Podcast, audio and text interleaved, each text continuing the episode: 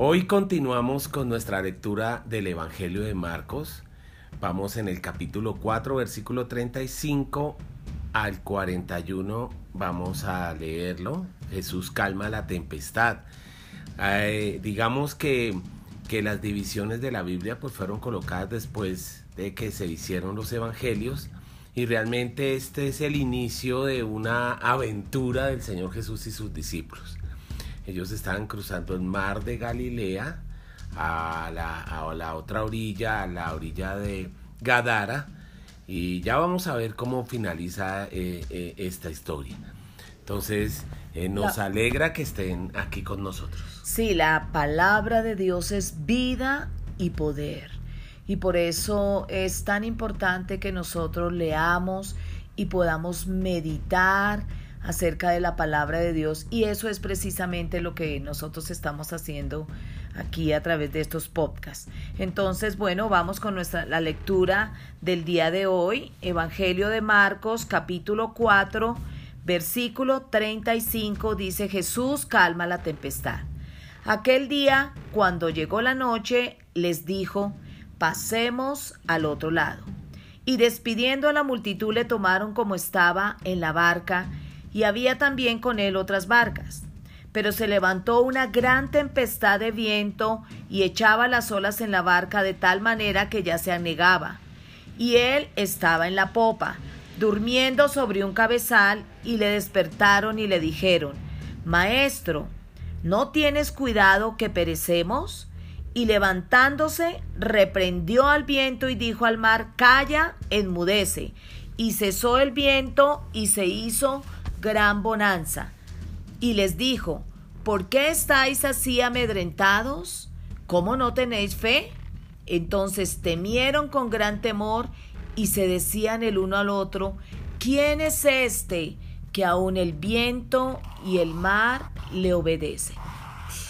Bueno, ay, ese, ese texto bíblico es... Eh, es, es una joya, ¿no? En, en, medio de los evangelios y... Sí, es cierto. Y, y, bueno, sobre eso se ha predicado harto, pero pues cuando uno se pone eh, en la mente gráficamente lo que estaba sucediendo en el mar de Galilea, estos marineros estaban asustados porque porque, porque el, el, mar estaba embravecido, el viento violento, pero, pero ah, cuando uno analiza todo esto, el Señor Jesús eh, eh, él estaba calmado, el, el, el, Señor Jesús, que es el Hijo de Dios, me imagino que el Padre le dijo, tienes que ir a Gadara y por eso le dijo a sus discípulos, pasemos al otro lado. Y se puso a descansar, a dormir.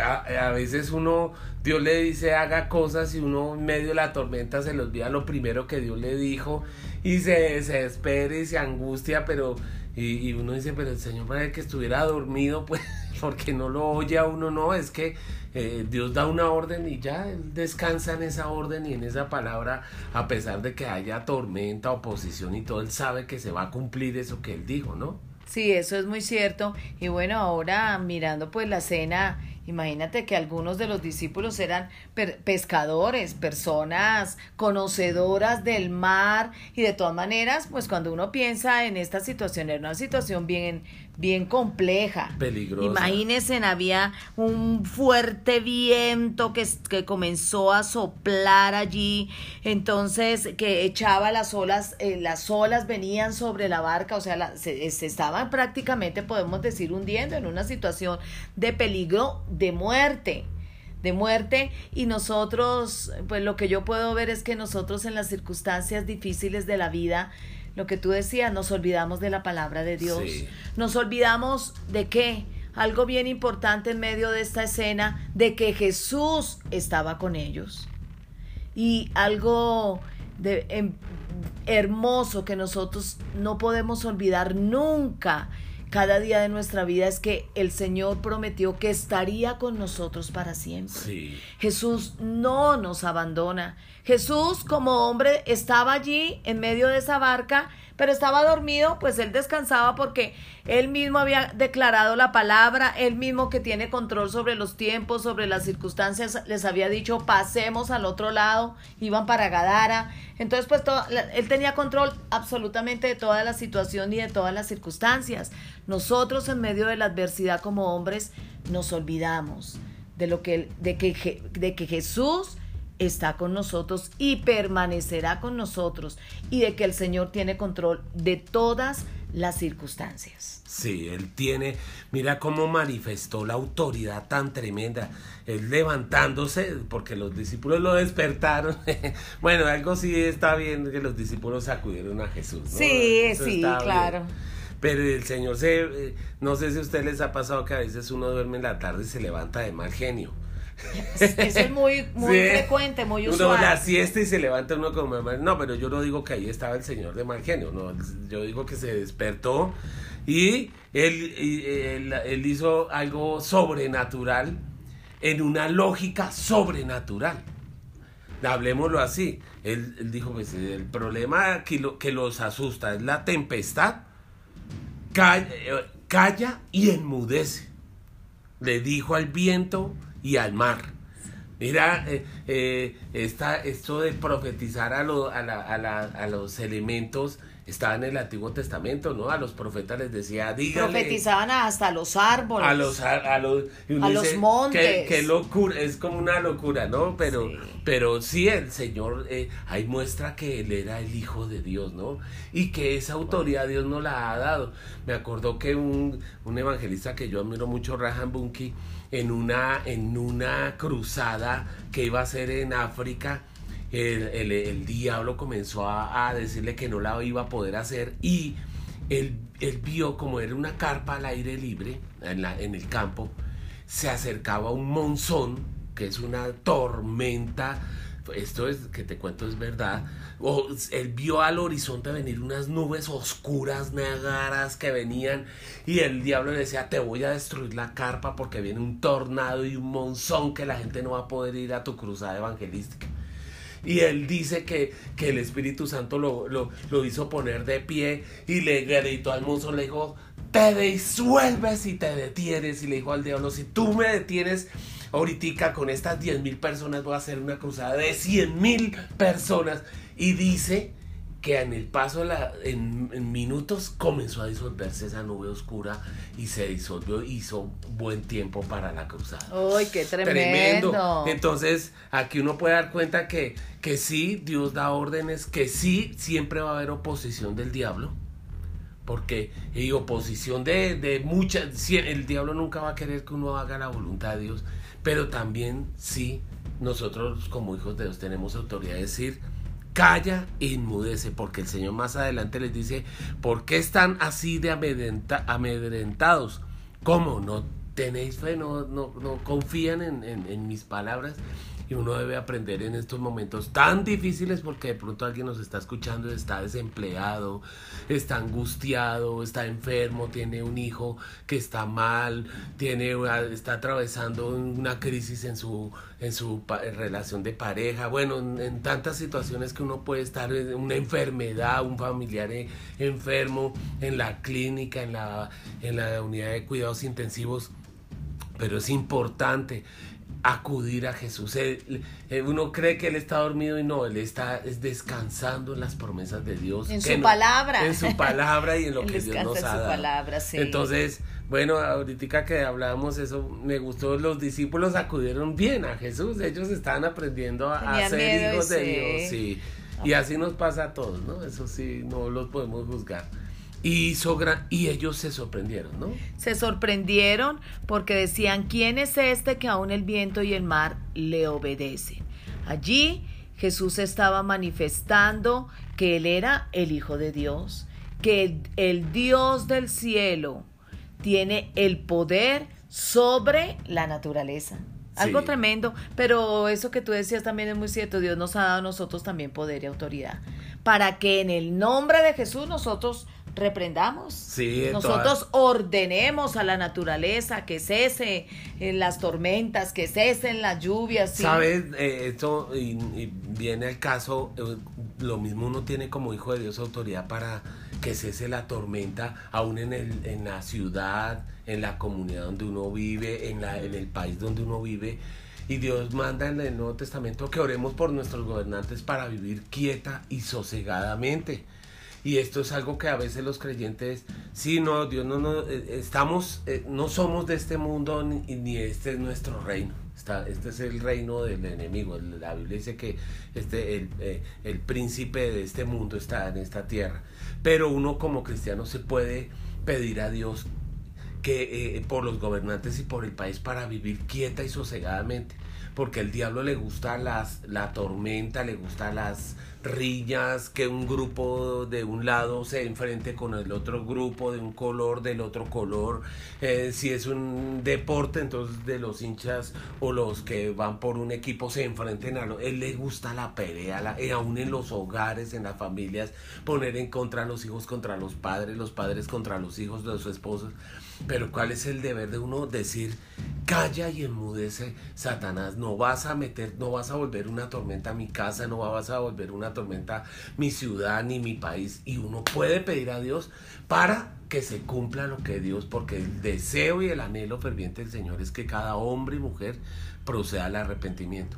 Y un ambiente de paz ayuda a eso ayuda a que el evangelio también se expanda. Claro, alguien me puede decir, no, también la persecución. Ok, pero, pero si la Biblia lo dice, lo podemos hacer. Podemos pedir a Dios vivir quieta, sosegadamente. Bueno. Y, algo que, ya para terminar con el respecto, recordaba ahorita algo que dijo un predicador acerca de la tormenta, es que nosotros como hombres no podemos huir de la tormenta. porque O vamos hacia la tormenta o algunos otros están en la tormenta, otros quizás están saliendo de la tormenta. Ah, Pero lo hermoso y precioso es que la tormenta no es para siempre. Es un corto tiempo de nuestra vida, pero es también en medio de la tormenta donde conocemos al Señor, donde nuestra fe es ejercitada y, de, y seguro que Dios mismo es el que nos va a pasar al otro lado de esa tormenta, como Jesús se lo dijo a sus discípulos. Esa es la vida cristiana. Hay unos que sí se quedan en la playa y nunca van a ver la gloria de Dios, pero los que ah, son audaces y obedecen la voz de Dios van a ver su gloria. Así a través, a través tenga que uno atravesar tormentas. Bueno, pero esta aventura continúa. Vamos a leer Marcos capítulo 5 del versículo 1 al 20. Es el, ahí el título en la Reina Valera dice el endemoniado Gadareno. Ese texto bíblico ahí fue después de esta tormenta llegaron a esa playa y vamos a leer lo que sucedió. Dice así en el versículo 1 del capítulo 5 de Marcos. Vinieron al otro lado del mar, a la región de los Gadarenos. Y cuando salió él de la barca, enseguida, se está refiriendo a Jesús, enseguida vino a su encuentro de los sepulcros un hombre con un espíritu inmundo que tenía su morada en los sepulcros, y nadie podía atarle ni aún con cadenas, porque muchas veces había sido atado con grillos y cadenas, mas las cadenas habían sido hechas pedazos por él, y desmenuzado los grillos, y nadie le podía dominar. Y siempre, de día y de noche, andaba dando voces en los montes y en los sepulcros e hiriéndose con piedras. Tremendo. Cuando vio pues a Jesús de lejos, corrió y se arrodilló ante él, y clamando a gran voz dijo, ¿Qué tienes conmigo, Jesús, Hijo del Dios Altísimo? Te conjuro por Dios que no me atormentes. Porque le decía, sal de este hombre espíritu inmundo y le preguntó, ¿cómo te llamas? Y respondió diciendo, Legión me llamo, porque somos muchos. Y le rogaba mucho que no lo enviase fuera de aquella región. Estaba allí cerca de un monte un gran hato de cerdos, y le rogaron todos los demonios, diciendo, envíanos a los cerdos para que entremos en ellos. Y luego Jesús les dio permiso y saliendo aquellos espíritus inmundos, entraron en los cerdos, los cuales eran como dos mil, más o menos dos mil demonios, ¿no? Y el hato se precipitó en el mar por un despeñadero y en el mar se ahogaron. Y los que apacentaban los cerdos huyeron y dieron aviso en la ciudad y en los campos y salieron a ver qué era aquello que había sucedido. Vienen a Jesús y ven al que había sido atormentado del demonio y que había tenido la legión sentado, vestido y en su juicio cabal, y tuvieron miedo. Y les contaron los le contaron lo que habían visto, cómo le habían acontecido al que había tenido el demonio y lo de los cerdos. Y comenzaron a rogarle que se fuera de sus contornos. Al entrar, al entrar él en la barca, el que había estado endemoniado le rogaba que le dejase estar con él. Mas Jesús no se lo permitió, sino que le dijo, ve a tu casa, a los tuyos, y cuéntales cuán grandes cosas el Señor ha hecho contigo y cómo ha tenido misericordia de ti. Y se fue y comenzó a publicar en Decápolis cuán grandes cosas había hecho Jesús con él y todos se maravillaban. Ah, Qué tremendo versículo. Yo quiero comenzar a comentar qué hermoso es cuando uno lee la Biblia, ¿no? Hay tantas cosas tan hermosas que aprende uno. Mira, lo, lo, bueno, nosotros tenemos 30 años como cristianos y, y, somos amantes y nos apasiona la palabra de Dios y hemos leído mucho este texto y hemos escuchado muchas predicaciones del endemoniado Gadareno.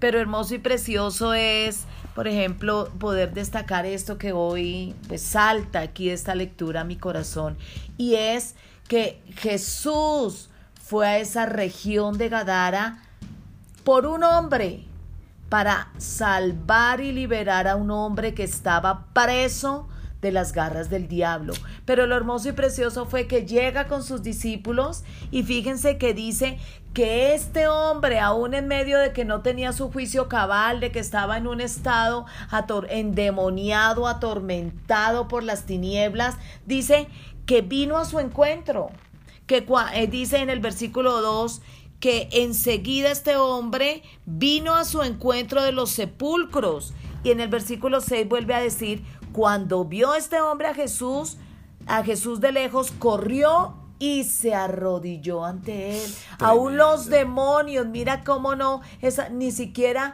esa posesión demoníaca en la vida de este, de este Gadareno impidió que este hombre reconociera quién era Jesús y, mira la actitud, se arrodilló ante él. Ay, sí. Maravilloso, A ver, a ver. En el único Salvador del mundo, en el único que podía tener misericordia de él y podía liberarlo. Mira, vino a la persona correcta. Sí, a mí me llena de misericordia porque hay situaciones en la vida extremas.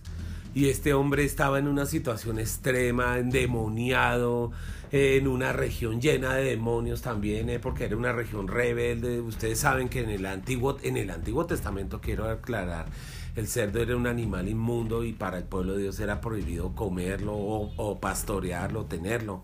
Pero, pero pues se ve que esa gente ya estaba lejos de Dios y, y, y, y cómo este hombre eh, acudió eh, a, a Jesús, pero también como Jesús cruzó la tormenta, porque acabamos de leer lo de la tormenta, para ir por un hombre. Él lo fue, él es esa oveja perdida, la que se le había perdido de las 99, se fue por la, la, número 100, eh, eh, si se puede decir, este hombre Gadara es la oveja número 100, la que le hacía el falta y cómo él fue a rescatarla, cómo de él tuvo misericordia y cómo, eh, bueno, aquí hay, eh, hay varios puntos de, o, cosas, es que es enriquecedor este pasaje porque se ve que eh, los principados y las potestades demoníacas se asentan en ciudades, en regiones. Y en esa región pues estaba quizás este hombre, este endemoniado, a los ojos de los hombres era el loco del pueblo, el desesperado, el endemoniado pero quizás era el único hombre justo porque fíjate que fue el único que se acercó a Jesús fue eh, y lo porque los que estaban alrededor le dijeron sal sal fuera de aquí de esta región bueno me impacta que, que hicieron eso después de que les contaron todo lo que Jesús había hecho. Imagínense presenciar uno un milagro, de ver este hombre eh, si pudiéramos traerlo a este tiempo un desechable un hombre perdido de razón eh, mejor dicho eh, violento, atormentado, eh, en el estado en el que se encontraría físico, emocional, y verlo después en su juicio cabal, sentado, tranquilo, con sus cinco sentidos, y ni siquiera pudieron reconocer ese milagro, sino lo único que apelaron a decirle a Jesús fue, vete de aquí, vete fuera de esta tierra. Hola, era una región maldita. Para mí era una región de verdad estaba maldita. Bajo maldición. estaba bajo maldición. Pero Jesús la quería salvar porque. No, de hecho, usó a este endemoniado para que él y a través de él llegase el evangelio a esta región. Sí, eh, cuando dice Decápolis, quieres, Deca, es, eso es latín. Eh, no, Deca es. A 10. 10, sí. O sea, este hombre se fue a predicar a 10 ciudades, 10 ciudades, como la mujer samaritana se convirtió en un predicando las buenas nuevas, diciendo, el Señor me liberó, el Señor, yo era un loco endemoniado y ya estoy en mi juicio cabal. Y eso es lo emocionante. También, bueno, está claro ahí que lo, el mundo espiritual es real, que los demonios poseen a las personas. Eh, dice que lo aprisionaban con, con grillos y cadenas y las se arranca, se las arrancaba. arrancaba, o sea, le da una fuerza sobrenatural pero y que habían este hombre estaba haciendo habitaban dos mil demonios más o menos porque ahí dice que dos mil cerdos se endemoniaron y se fueron. Y lo míralo la naturaleza de Satanás él vino a matar robar y destruir. Y esas tres cosas operaban en este hombre y se manifestaron en los cerdos porque los a, los, los, los, los, poseyó y los, lo primero que hicieron fue lanzarse esos cerdos al agua, ahogarse, a matarlos. Mata, le robó a, a, los dueños de los cerdos porque costarían un dineral ese, ese acto de cerdos. Pero mire la, la obra del diablo. Pero también nos muestra que puede, una persona puede estar mal emocional, eh, en un estado de locura, pero más poderoso es el Señor. Y qué importante que este hombre, eh, si hay algo que resaltar aquí es que este se acercó a Jesús y Dios lo liberó y tuvo misericordia de él. Ay, a mí me, me, me, impacta eso porque, porque, porque veo el amor de Dios, que Él cruza las tormentas, que Él, que él hace lo que sea por una persona, por, por nosotros. Él no nos abandona. Y ese también es un, un llamado de Jesús a cada uno de nosotros a testificar de Él. Mira, Jesús fue al necesitado. Mm. Jesús fue a, la persona que quizás nadie, absolutamente nadie daba cinco por él. Este hombre ya está loco, lo único que le queda es la muerte. De hecho, vivía en medio de los sepulcros. Sí. Pero Jesús tuvo misericordia de él. Y un milagro, porque el poder de Dios se manifestó allí. Jesús obró esa liberación en la vida de este hombre y ese hombre quedó en su juicio cabal y comenzó a cumplir el propósito de Dios. ¿Cuál es el propósito de Dios para cada uno de los que hemos conocido a Jesús, hemos creído en Él? Salir y testificar de todas las cosas que Dios ha hecho en nuestra vida. Y también no solo de lo que hemos visto y de lo que Él ha hecho en nosotros, sino de lo que hemos oído que Él ha hecho con nosotros, porque de eso fue lo que testificó este hombre. Dice que fue a los suyos y les contó todas las cosas o sea, el milagro de transformación, de liberación y de cambio en esta persona fue anunciado en toda esta región. Sí, sí, si este hombre dijera algo, diría lo que dice el Salmo 18, dice, te amo, oh Jehová, fortaleza mía. Jehová, roca mía y castillo mío, mi libertador, Dios mío, fortaleza mía, en él confiaré, mi escudo y la fuerza de mi salvación, mi alto refugio. Invocaré a Jehová, quien es digno de ser alabado y seré salvo de mis enemigos. Me rodearon ligaduras de muerte y torrentes de perversidad me atemorizaron. Ligaduras del Seol me rodearon, me tendieron lazos de muerte. En mi angustia invoqué a Jehová y clamé a mi Dios y él oyó mi voz desde su templo y mi clamor llegó delante de él a sus oídos. Ese es el Señor. Y es, es lo que este hombre yo creo que comenzó a decir y que Dios escuchó su clamor, porque yo creo que él alguna vez levantó sus ojos al cielo. Si esto fue bendición, esta charla de hoy, te invito a que compartas este podcast a alguien que lo necesite. Este es el ministerio Lee for. Nosotros somos Guillermo y Liliana Salón. Esperamos que haya sido de bendición.